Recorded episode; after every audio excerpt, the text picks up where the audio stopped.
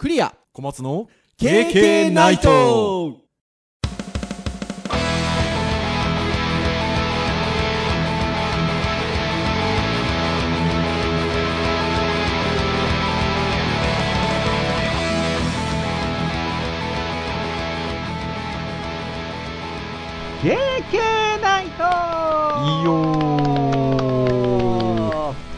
はい、ということで、第285回の配信となります。お届けをいたしますのはクリアと、はい小松です。どうぞよろしくお願いいたします。はいよろしくお願いします。はい、ということで、3月最初の配信ということでございまして、はい。なんか21年入りましたけれども、もうなんかどんどんどんどんどんどんあっという間に進んでいきまして、はい。もう3月ということで、3月ぐらいはもうやっぱりあの去年、1年前も、もうだいぶコロナがちょっと本格的なうん。感じにね、もうなってましたもんね。そうですね。卒業式もやるのかどうかって話になそうですよ、だって思い返せば、昨年の、えー2月20日、まあ、2月20日、えっと、配信231回が COVID-19 の話という回ですからね。だからもう言ってますね。そう、COVID-19 をテーマにお話をした回がもうもはや1年以上前ということで。ですので、まあこういう状態が1年ぐらい続いているということでございますが、なんか延長するだかしただかでしょ、関東。うん、緊急事態宣言。ああそうですね。はい。そうですよね。うん。もともと1ヶ月延長して3月7日になってたんですもんね。そうですね。あそうですよね。そそして今日この収録日に、うん、え2週間延長っていうニュースが出てますねああ、収録の日にですよね、そうですよね。逆に福岡はちょっと早めにうん解除ということで、まあ、2月28日の日に解除されてるんですけど、まあもう一息っていう感じですかね。ちょっと感染者数が落ちきれないというか、下がりきれないというか。うん、そうですね。こねこの収録のその、ね、前の週とかの週末とかは、うん、まあ普段よりも皆さん結構出られてたみたいですから、ね、はいはいはいはいはいはいはい、うん、なんで月曜日はね津波でしたけど火曜日ぐらいはまたちょっと多めだったので。うん。でね。難しいですね。てなとこですよね。各有私はこの収録をしている日が人間ドックでございまして体のメンテナメンテナンス？検査に行ったんですけどまあほぼほぼ、もともとちょっと、あの、調子の悪い 肝臓以外は、はい、あの基本的には大丈夫で、うん視力も1.5と1.0だったんですけど、去年も。今年もそのまま1.5と1.0で。裸眼で。そうすごいですね。すごいっていうか、どうなんでしょうね。いいんですかねよくわかんないけど。いやいいと思いますよ。あのーあれも来てないんですよ、まだ。老眼も。あそれもすごいですそね。う、そうなんですよ。だからね、目だけはいいんですけどね。でもね、あの、人数やっぱ少なめで、その人間ドックの会場？うんいつもよりもやっぱり人数少なくしていて、あのかなりあの風通しだったりサーキュレーター全部回ってたりとか、まあ、なかなか、ね、いろんなところでやっぱりそういった配慮がなされてるなっていうところではありますけどね。小松先生、人間ドック、多分4は40歳過ぎてるんで、会社から行かせていただいたりしてますか？えーっとですね、一応健康診断という形で、はい。えーで会社で、今僕行ってる会社に関しては基本検診だけなあので、そうなんですね。一応僕の方はその、そこの、なんかうん、人間ドックの、まあちょっとライトな、けんうんそのけ健康保険、健保ドックみたいなセはいットがあって。僕はそれ一応あの追加で払って受けてますね。どう、どうですか？最近、ここ、最近は。ああ、えーっと、別に悪くはなく。うーん、まあまあまあまあ、あの、脂肪肝ですねって話と、一緒じゃないですか。僕もずっと脂肪肝なんですけど。で、えーっと、あとはやっぱりちょっと血圧が高いですねっていうところで、あーそうんちょっと紹介状書くんで、あの、うんちょっと見に行ってくださいって話あらあらあら。らあらあらあら、そうでしたか。まあでも、そうやって、あの、見てもらうだけでもだいぶ違いますよね。うん何がしか発そうですね見ね、される可能性はありますからね。うん、なんとなくだけじゃなくて一応数値が出るので、うん。うん、やっぱある程度数値超えちゃうとやっぱり自分の中で超えたらこれはまずいなと、うん本当にこう冗談抜きであの若くして死んでしまうぞと思ういや本当そうですよね思っちゃうので、いや、若くないです、僕ら。うん、いやいやあの僕僕が言うのはあくまでその僕らのやっぱり20年30年先輩と比べたらって話ですよ。まあまあまあね、まあの一般的にはもう初老ですから、ねまあ、本当そうです。はい。そう、てなところで、まあ、なので、どれぐらいしたら落ち着くのかというところではございますが、世の中的にはというところですが。はい。まあ、そんな中ですね、今日はウェブ会なんですけど、ターンで言いますと、もう一個、なんかちょっとニュースあったんですよ。はいはいはいはあの、僕的にはかなり、あの、ちょっと大大変なニュースで、えーそれは何かと問われたら、これ多分ね、ウェブはやってない人全くわかんないんですけど、窓の森さんで、ちょっと記事が出てたので、その記事をちょっと参照すると、Adobe、Windows、Mac、Linux 対応の無償コードエディター、ブラケッツのサポートを9月1日に終了という記事が出ておりまして、い。はい。まあ、無償コードエディターっていうワードが入ってたんで、ひょっとしたら、あの、ウェブに深く関わってらっしゃる方じゃなくても、なんとなく、あ、どんなもんなのかなっていうのは分かったかもしれませんが、この無償コードエディターっていう言葉がなかったらですよ、Adobe Windows Mac Linux 対応のブラケッツのサポート終了を9月1日に終了だともう本当に分かんないですよね、何が何だかね。そうですね。まあ、要は、あのーウェブサイト等々を作るときには、えっと、コードを書くんですけど、はいはいはいはい。まあ、マークアップ言語だったりとか、えーまあ、スタイルシート関連だったりとか、もしくはプログラム言語だったりとか、ウェブのサービス、サイトを作るときは、コードを書くって作業をするんですよね。はい。ね。で、なので、えっと、コードを書くっていうことで言うと、コードを書くためのツール、まあ、ソフトウェア、アプリを、まあ、使わないといけないわけなんですけど、まあ、皆さん、ね、あの、ウェブに深く関わってらっしゃらない方で言う、わかるところで言うと、まあ、Windows を最初に買えばメモ帳っていうソフトが入ってたりとか、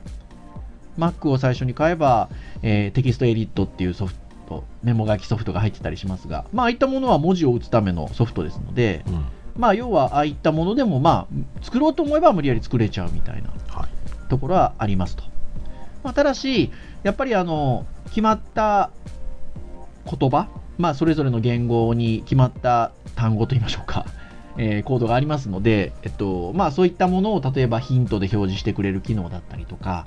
えーまあ、エラーがあった時にちょっと色で表示してくれたりするような機能だったりとか、まあ、その他、やっぱりあのコードを書くために特化したような機能がついているものだと当然書きやすいので、はい。えーまあ、そういった、えー機能がついたいわゆるテキストエディターと呼ばれるようなものを使っていくことっていうのがやっぱ多くてですね、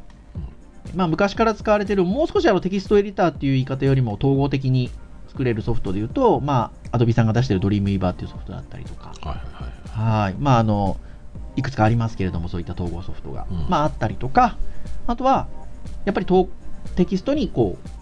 う、を書くことに特化したようなソフトで言うと、どうなんでしょうね。ちょっとこの辺になってくると、ちょっとウェブやってないとわからないかもしれませんが、まあ、 Sublime Text って呼ばれるテキストエディターだったりとか、うん。えー、 Atom って呼ばれるテキストエディターだったりとか、まあ、最近だと Visual Studio Code って呼ばれるテキストエディターだったりとか、で、えーサブライムテキストはシェアウェアって呼ばれる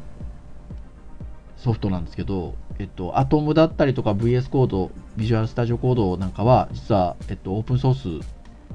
まあ、フリーで使えるっていうか、無料で使えるエディターなので、はい。まあ、非常に今あの使ってる人が増えてるような状況があって、まあ、そういったものの中の一つが Adobe のブラケッツなんですよね。そうですね。はいこれぐらいまで説明すれば多分、わからない方も、はい。ブラケッツですよ。まあ、コードをね、保管してくれる便利なテキストエディターということですね。はいうんっていうことです。で、まあ、さっきね、Dreamweaver という古くから使われているあの統合的なソフトがあるという話をしたんですが、まあ、Dreamweaver も Adobe で、ブラケッツも Adobe なんですけど、うん。もともと出てきた成り立ちとかが違うんですよね。そうですね。ねい、違うんでね、まあ、同じメーカーさんが管理してるテキストを書くソフトっていうのが2つあるような状況になってるんですけど、まあ、ドリームイーバーに関しては、えっと、Adobe Creative Cloud シリーズの中の、まあ、一つのソフト、アプリとして、まあ、あの、有料で使うようなタイプのもので、はい。えーブラケッツに関しては、えーまあ、フリーで使えるものという感じではあったんですけど、そのブラケッツが9月1日でサポート終了と、Adobe のサポート終了ということで、ニュースがまあ出てましたよということですね。まあドリームイーバーはね年齢で言ったらだって大学生と同じぐらいですかねいやー、本当そうでですよ。大学生より上じゃないですか、ね、下手すると。1997年の12月でうん、日本語版がねドリームイーバー1.2なので、1998年の3月僕1.2から使ってますよ。そうそうすると大体今度で20、えーまあ2歳ほら上じゃないですか23歳ぐらい大学1年生18歳ですから。そうですね。で、ブラケッツは、えー、と大体2014年に一応、えー出てまして、あとはい6年前に出てまして、で、ドリームイーバーの方が、もちろん歴史あるソフトウェアなんですけど、うんまあ、どちらかっていうと、本当にもう、統合開発環境って言葉がね、そんなにあんまりこうなかった頃から、もう、あのいろんなコードに対応していきますよ、機能もたくさんつけてきますよ。で、まあ、初心者からしてみたら、もう機能がありすぎて全部わかんないみたいなね。はい。そういうソフトになってきまして、でもビジュアルエディターとしては非常に、はいあの。ね、初期の頃はすごくお世話になりまして、シェアも高かったですよね。7割、8割みたいなこと言われてた時代があったので、まあ変な話、ウェブの勉強するっていう時にドリームイーバーの勉強するみたいなところも半ばあったようなところもあって、昔は。ありましたねね。うん。っていう感じではありましたが。はい講座とかもね、普通はその何を学ぶって言ったらね、そのコードの学ぶ中。身話なんですけど、うん普通にドリームイーバー講座みたいなのありましたそうよね。そうそうそうそうそうそう。そうですよ。うんで会社で使っているのもみんなドリームイーバーだからそれ使えますかっていう風なところも一つ条件になってたり、まあ、それもね本当に一時期だけですけど、うんまあそういう風な結構時代を作ったソフトだなと思いますけど、うんで逆にブラケッツはオープンソースにしたところで、まあ、オープンソースでね皆さんこう日々良くしていきましょうだったり機能拡張つけていきましょうっていうところで、面白いのは Dreamweaver がねこう全部全部入りワンワンオールインワンみたいなの入っていて、 Brackets は本当にもうシンプルなエディターなんだけど必要なものがあったら必要なものだけ入れてねっていう感じなんですよね。だからそれを必要な機能を実は開発者が自分たちで作れてその、まあ、増やしていけるような、うん。まあ、そういう素敵なソフトだったんですね。だから逆にそれが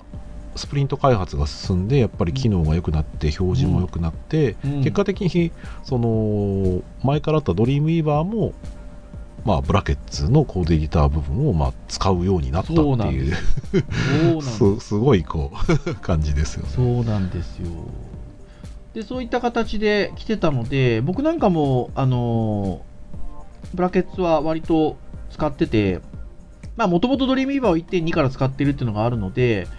えーまあ、長く使ってたんですけど、まあ、ちょっとやっぱり、あの、機能が多くなってきてることによって、ちょっとコード書くっていう意味合いで言うと、ちょっと重かったりとか、うん。まあ、したりする部分もあったので、まあ、そういう意味で言えば、ね、テキストエディットの作業に、まあ、特化したブラケッツって、なんかこう、Adobe っぽいソフトでもありながら、軽くて、あの、コードを書くこと集中できるみたいなところがあって、で、どえーブラケッツ使うこと結構多かったんですけど、まあ、終わっちゃうのかというところですよね。うん。やっぱり、昨今は、先ほど言ったようなソフト群から言うと、ビジュアルスタジオコードがちょっとグッときたかなっていうところですよね。うんそうですね、うん、僕も大学の授業であの SAS ってあの CSS をねあの、うんこう書くプリ CSS プリプロセッサーっていうのが、セッサー。はいまあ、。CSS を書くための CSS みたいなのがあるんですけど、まあ、それは裏側であのプログラムが動いてこう元にしている書き方を、まあ、便利な CSS に書き出すみたいなうん。ものがあるんですけどそれがね環境構築をうんしょっぱな何もしないでいきなり使えたのがドリームイーバーだったので、うん。僕も授業でやるとき最初は環境構築みんなやろうって言って環境構築やって、あの人によってうまくいったりうまくいかなかったりするのでものすごい時間使っちゃったので、うんどうしても授業時間足りなくなっちゃうから、うんあのお前ら自分で勉強しろとただ授業では概念を知るのでブラッカーでドリームウィーバーを動かすぞって言って最初の頃は実はドリームウィーバー使ってやってましたと、うんただもう VS コードとかでもそういうその CSS プリプロセッサーのねあの書き書くような仕組みももう機能拡張でいられるようになっちゃったので、うん。ら授業でももうドリームが使わなくなっちゃった。ん。ですよね、うん僕に関しては、うん、だからまあまあまあ変わっていくとしたら今はね VS コードまあ Adobe もそういう意味だと今ね僕も今日クリア先生とあの、うん。編集会議の時にねうん。エディター立ち上げてみましたけどうん。あの出ましたからねこうポッとこう 9あ月1ーそう日にねこうあのサポートが切れますみたいな、はいちなみにね、あのビジュアルスタジオコードはマイクロソフトさんなんですよね。そうですねねで、なんと、マイクロソフトさんとアドビさんって提携してるんですよね。うんなんかねパートナーみたいな感じだったんですようんねそうなんですよ。だから、まあ、あの正直、その今、小松先生がおっしゃってくださった、あのブラケッツの公式サイトにもそうですし、えっと、ブラケッツを立ち上げた時にもメッセージ、同じメッセージが出るんですけど、えーマイクロソフトのビジュアルスタジオコードへ移行することをお勧めします、推奨しますっていう文章が出てくるんですよ。うん業務提携をしているマイクロソフトのっていうふうに出てくるんですよね。いやー、こんな時代が来るとは思いませんでしたね。まあオープンソースなんでねそれぞれが発展するもんかなと思ってたんだけどうんまあある意味アドビさんはまあ多分なんですかねこの業界のことを思ってなのかうん。まあある程度役目は果たしたのでうん。よりみんなが使えるコードに関してはじゃあ一つ VS コードにして、Adobe はそういうとオープンソースは一旦やめるというかね。まあはい。まあまあそっちの方はそっちの方でまた、まあ、皆さん盛り上げていきましょうって感じなんでしょうねきっと。多分。で編集会議の時に小松先生が非常に興味深い2年前の、まあ、ツイッターの記事をちょっと私に紹介してくれたんですけどある方がねそのいわゆるオープンソースのテキストエディターの、えーあれは何ていう言い方をしたらいいんですかね。うんコミット数の一応グラフですかね。ね、まあ開発コミットのうん。数がどの程度なのかっていうことを、えっと、2年前にグラフ化されてるんですけど、はい。その時点でやっぱりちょうど急にアトムだったりとか GitHub がね開発してるアトムだったりとか、えっと、ブラケツが、えっと、ちょっとコミット数が減ってきてるのに対して、えっと、ビジュアルスタジオコードの勢いが、まあ、増しているっていうのがもうこれ2018年、まあだからもう3年前ぐらいになってくるのか、まあ2年半前とかそれくらいですかね。はいうんに、えーまあ、出てると。で、小松先生、これご覧になってたと、その当時、はい。みたいなところですけど、やっぱりオープンソースなんで、この辺の影響大きいかもしれないですよね。うん、やっぱりなんか、便利なものに関してより便利になったりとか、不具合に関してそれが修正されたりとか、うん。でそういったものがやっぱり日々あのやられているものに関しては、うんやっぱ使い勝手もいいですし、うん。うん、安心して使える部分もありますからね、まあ、うん慣れが結構僕は大きいなと思っていたんで、あれが大きいですよね。ツールなんでうね。んまあ、今でも僕はブラケット使いますけどね、うん。まあ、使い分けてる感じですかね。はい。てなところですよ。はい。なので、終了でございます。いや、あの、まあ、何が、まあ、僕的に何が大変かみたいなことで言うと、あの、はいはいまあ、ツール、ツールで、まあ、使ってるっていうのもあるっちゃあるんですけど、まあ、変な話、あの、まあ、どれも使ってるっちゃ使ってるので、うん。あの正直、まあ、あのどれを主軸にするかっていうことで言えば、僕的には、自分的には別にそんなに大きな話でもないんですけど、あのーやっぱり教える仕事をしてるので、あの教材みたいなところで言うと、あのーブラケットを使って構築してるような教材が例えばあったりするんですよね。うんでそうするとやっぱり それに関してはあの、まあ、中に書いてるコード自体はコードなんででプレビューするのは Web ブラウザーなんであのそういう意味で変わらないんですけどやっぱオペレーションしているツールが違うってなるとやっぱ多少ね あの対応をしないといけないんでっていうところでなのでえっとちょっと影響があるなっていう感じではあるんですよね。ブラケツ、ちょっとね、あの、なんていうんですかね、あの初心者の人が使うって意味で言うと、使いやすかったんですよ。まあ、導入コストは低い、導入コストが低いんですよね、コスト、まあ、金額的なコストはまあフリーであればコストかからないんですけど、うん、あの例えば、えっと、インストールしたら、もうその瞬間に日本語でのあのインターフェースでインストールされるとか、あとはあのブラウザプレビューが非常にあの手軽で軽かったりとか、操作しやすかったりとか、あのするんですよね。でその上で Adobe さんということもあるので、あの大変な話、小中学生とかでもインストールしてすぐサクッと使えちゃうようなあの導入コストが本当低いっていう、まあ、やりやすかったので、あのそういう意味で良かったんですよね。だから自分が使う云々はもちろんあるんですけど、どっちかというとそういうこう、入り口の、うん、うん、あの、入りやすさっていうところがあって。で、あの、先ほどから挙げているような、まあ、ブラケツもそうなんですけど、エディターって結構機能拡張して何本みたいなところもあるので、まあまあそうですね。そう、だから、あの、がっつり仕事としてやる人はやっぱりそういうのがいいんですよね。うん、使いやすいの選んで、機能拡張して、より使いやすくしてっていうのがいいんですけど、あの、教える立場で言うと、あの、低い方がいいんですよ、その導入コストが。あそうですね。そう、だから変な話、ドリームイーバーなんかも有料ですけど、ドリームイーバーさえインストールすれば、ある程度の機能っていうのがまるっとあるので、うん、学ぶって意味で言うと、やりやすいんですよね。そうですね。そうそうそうそう。だからまあ、その辺がやっぱりちょっと教えてる、仕事をしてるって意味で言うと、若干影響があるかなっていうところですかね。そうですね。そしてやっぱり、あのーすごいやっぱりね Dreamweaver は Dreamweaver でやっぱオールインワンだからいろんなことができるっていう良さがある分、うん、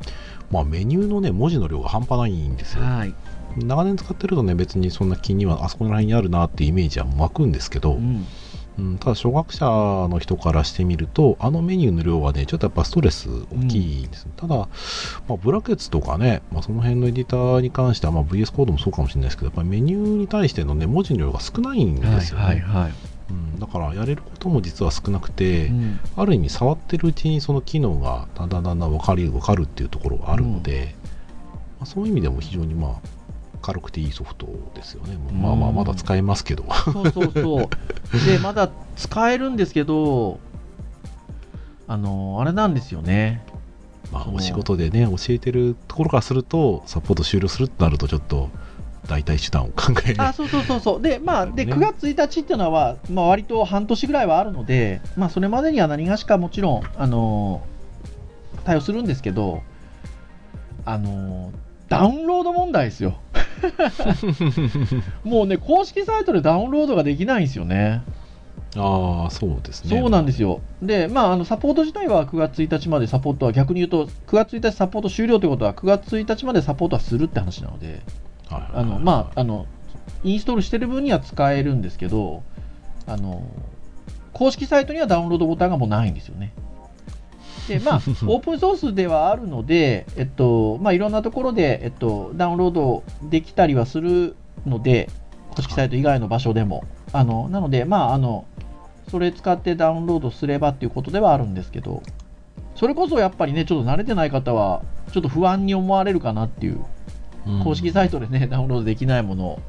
ダウンロードして使っていいのかなっていうのはね、思われるかもしれない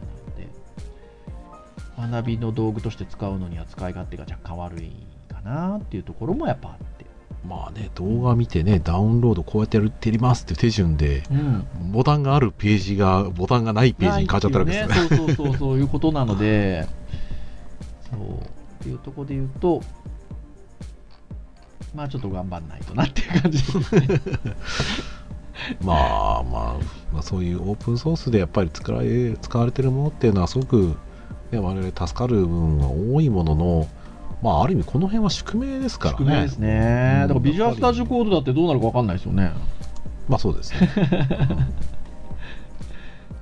ただまあまあ、あの母体が大きい、まあ、アドビもでかいですけど、ね、あそうそうそうそう、まあでも、マイクロソフトさんだからね。うん、突然明日なくなるってことは多分ないとは思うんですけど。はい。あのー、アトムって GitHub じゃないですか？そうですね。GitHub ってどこの参加なんですか？マイクロソフトですよ。すごくないですか？まあ、変わりましたからね 一時期この3つでって話でしたけどねねえだからアトムはまあ要はもうマイクロソフト傘下の会社のツールなわけですよ。そうですね。でマイクロソフトさんはビジュアルスタジオコードを作ってるわけですよ。はい。